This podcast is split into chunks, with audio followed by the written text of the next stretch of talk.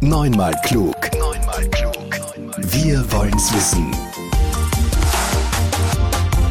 Die FH Campus Wien beleuchtet mit Expertinnen und Experten sowie Forschenden Themen von heute für morgen. Einen schönen Tag. Lisa Baumgartner begrüßt Sie und ich sage danke, dass Sie wieder mal mit dabei sind bei einer neuen Folge von Neunmal klug. Wir starten mit der FA Campus Wien, mit dem Podcast sozusagen in den Herbst 2022 hinein. Da geht es ja nicht nur an der FH wieder los mit Studieren und Vorlesungen, auch in der Schule starten die Kinder durch und im Kindergarten stellt sich auch sowas wie, sagen wir mal, Normalbetrieb ein. Und genau dort, nämlich in Schule und Kindergarten, arbeiten auch Studierende der FA Campus Wien vom Studiengang Ergotherapie. Zu diesem Thema schulbasierte Ergotherapie spreche ich mit Erna Schönthaler. Sie sind Lehrende und Forschende bei uns an der FH. Herzlich willkommen, Frau Schönthaler.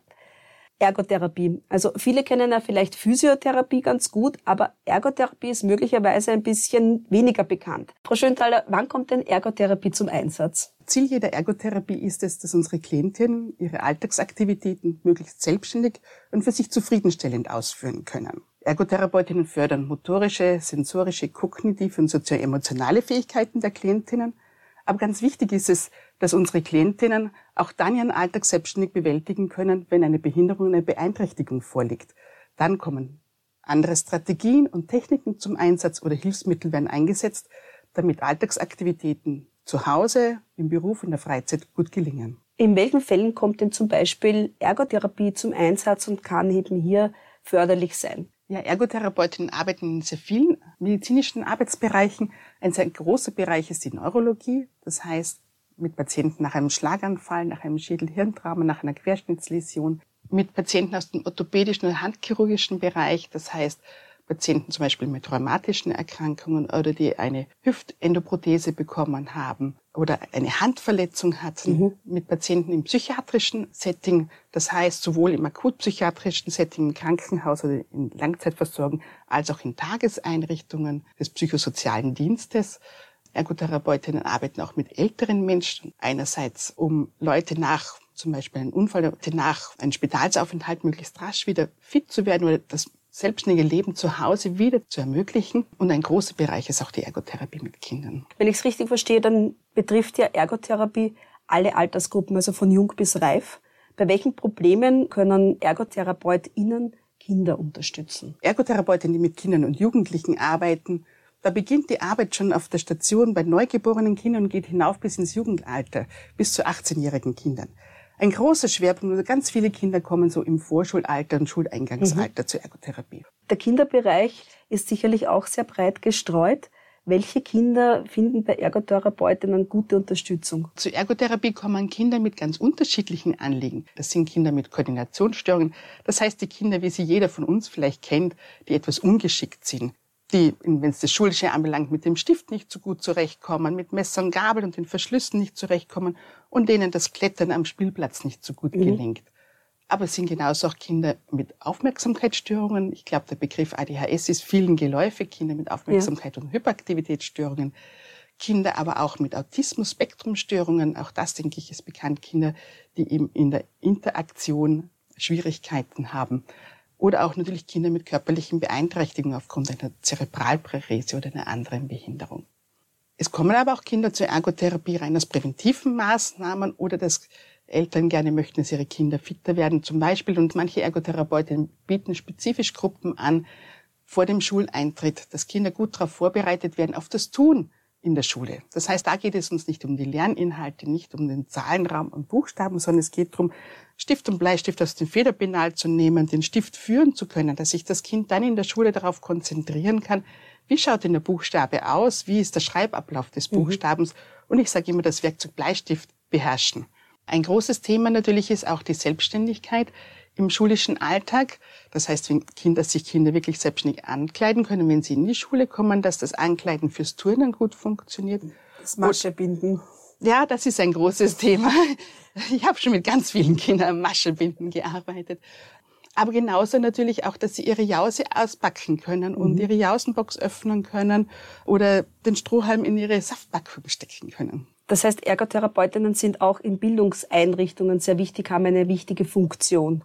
Die meisten Ergotherapeutinnen, die mit Kindern arbeiten, arbeiten in einer freien Praxis oder in einem Ambulatorium. Aber auch die Schule ist ein wichtiger Arbeitsplatz. Ergotherapeutinnen haben an Schulen für Kinder mit Körperbehinderungen ganz eine lange Tradition. Das war eines der ersten Arbeitsgebiete der ergotherapeutischen Arbeit mit Kindern.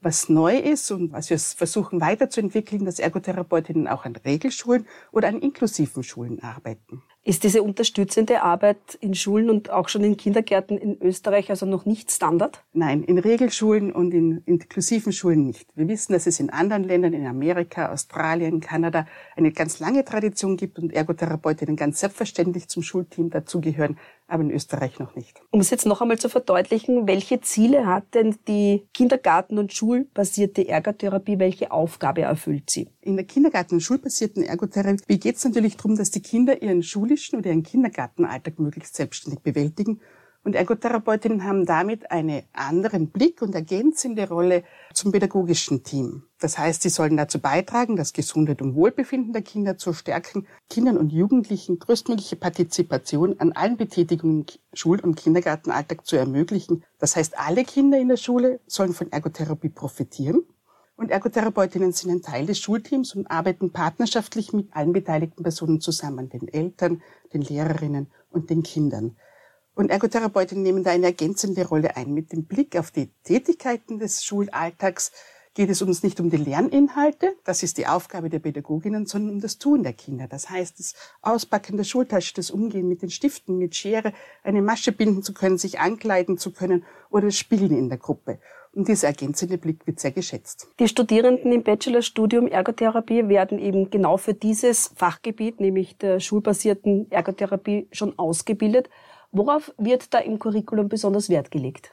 Ja, wir versuchen, das neue Themenfeld von Anfang an in der Ausbildung einzubringen. Das heißt, dass Studierende lernen natürlich immer den Alltag von Menschen zu analysieren, Menschen jeglichen Lebensalters und da nehmen wir vermehrt auch den Kindergarten- und Schulalltag mit hinein. Wirklich, dass Studierende genau wissen, wie läuft das denn ab, welche Betätigungen finden statt und wo könnten Kinder Schwierigkeiten haben. Sie lernen dann im Unterricht die Modelle der schulbasierten Ergotherapie kennen, weil das andere Herangehensweisen sind als in der Praxis am Ambulatorium, wo ich mit einem einzelnen Kind oder vielleicht einer Kleingruppe von Kindern arbeite. In der Schule haben wir abgestufte Modelle, das heißt, wo versucht wird, mit der ganzen Klasse zu arbeiten im Sinne von Gesundheitsförderung und Prävention. Mhm. Dann Gruppen von Kindern, mit Gruppen von Kindern gearbeitet wird, die vielleicht ähnliche Probleme haben, die mit dem Stift noch Schwierigkeiten haben oder mit der Schwere Schwierigkeiten haben. Und nur manche Kinder brauchen einzelne Lösungen. Ich sage jetzt mal, meine Wunschvorstellung wäre, dass an einer typischen Regelschule, wie wir sie in Wien haben, eine Ergotherapeutin einen Tag pro Woche ist. Ja. Dann sollen an diesem Tag möglichst viele Kinder davon profitieren.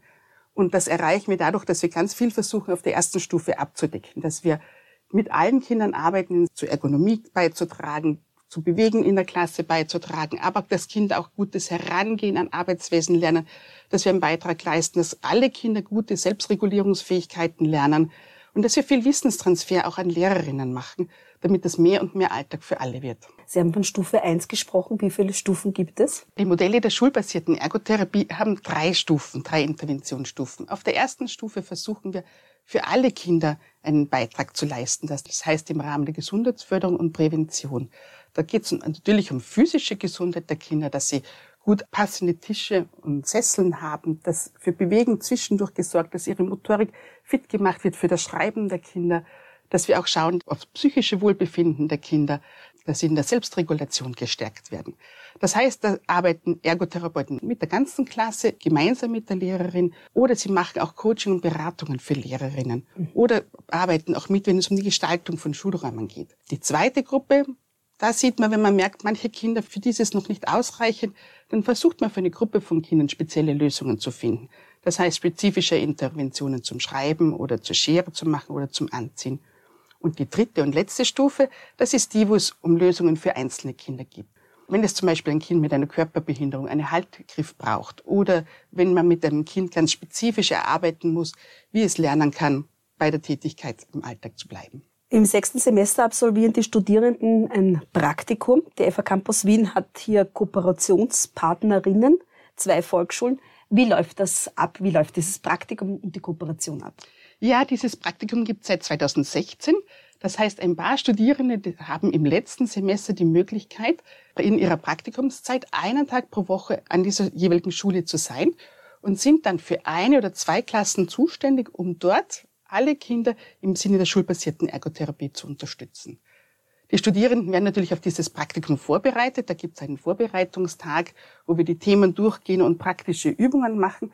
Und dann sind sie über elf Wochen einen Tag pro Woche in der Schule. Das ist eigentlich ziemlich lang, elf Wochen. Werden da schon richtige Erfolge erzielt? Ja, durchaus. Also in diesen elf Wochen, in den ersten zwei Wochen sind natürlich die Studierenden mehr in der beobachtenden Situation. Das heißt, sie beobachten den schulischen Alltag und schauen, was gelingt gut, wo läuft es nicht so rund, welche Kinder haben vielleicht Schwierigkeiten. Wir fragen natürlich auch die Lehrerinnen, was ist ihr Anliegen, was hätten sie gerne. Und ab der dritten Woche geht es in Interventionen. Ja, und nach den elf Wochen können wir Fortschritte sehen und beobachten. Wie ist denn das mit dem Kontakt mit den Eltern? Wie reagieren denn meistens Eltern darauf, wenn sie erfahren, also mein Kind braucht jetzt Unterstützung? Da ist es so, dass wir die Eltern informieren über einen Elternbrief, dass die Ergotherapie-Studierenden an der Schule sind und wir kriegen sehr positive Rückmeldungen auch von den Eltern.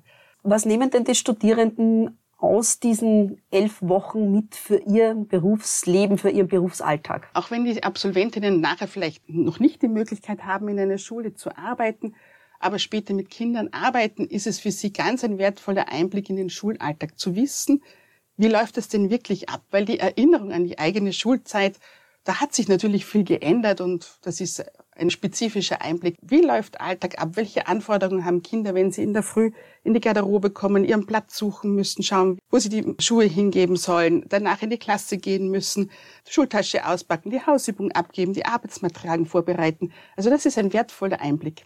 Und ich kann auch nur sagen, bei allen Studierenden steigt der Respekt vor der Arbeit der Pädagoginnen enorm, weil sie sehen auch, welche Herausforderungen Lehrerinnen jeden Tag gegenübergestellt sind. Ja, was sagen denn die Lehrerinnen dazu? Warum bestehen die Kooperationen schon so lange Jahre und werden so gut angenommen? Das Feedback der Lehrerinnen ist, dass dieser andere Blick auf die Kinder für sie ein sehr wichtiger und ergänzender Blick ist.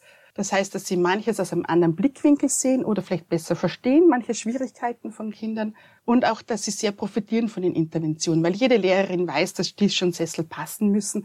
Aber es ist so viel anderes im Blickfeld und im Aufgabengebiet mhm. der Lehrerin, dass das manchmal in den Hintergrund gerät. Oder Sie sehen zwar vielleicht, dass ein Kind den Stift verkrampft hält, aber Sie wissen jetzt auch nicht, welche Varianten an Stifthaltung man erarbeiten könnte. Oder Sie wissen, dass Bewegen gut ist, aber es tritt manchmal in den Hintergrund. Oder in den letzten Jahren haben wir, um auch mehr auf die psychische Gesundheit der Kinder zu achten, auch immer wieder Selbstregulationsstrategien eingeführt. Da gibt es zum Beispiel ein Bild zu einem Vokabular des Motors. Das heißt, mein eigener Motor ist manchmal ganz niedrig, wenn ich müde bin. Er läuft auf guten, runden Touren. Das ist eine gute ja. Haltung, um arbeiten zu können. Und manchmal ist er auch zu hoch, dann ist man zu angetrieben und zu aufgeregt. Und das ist keine gute Arbeitsphase.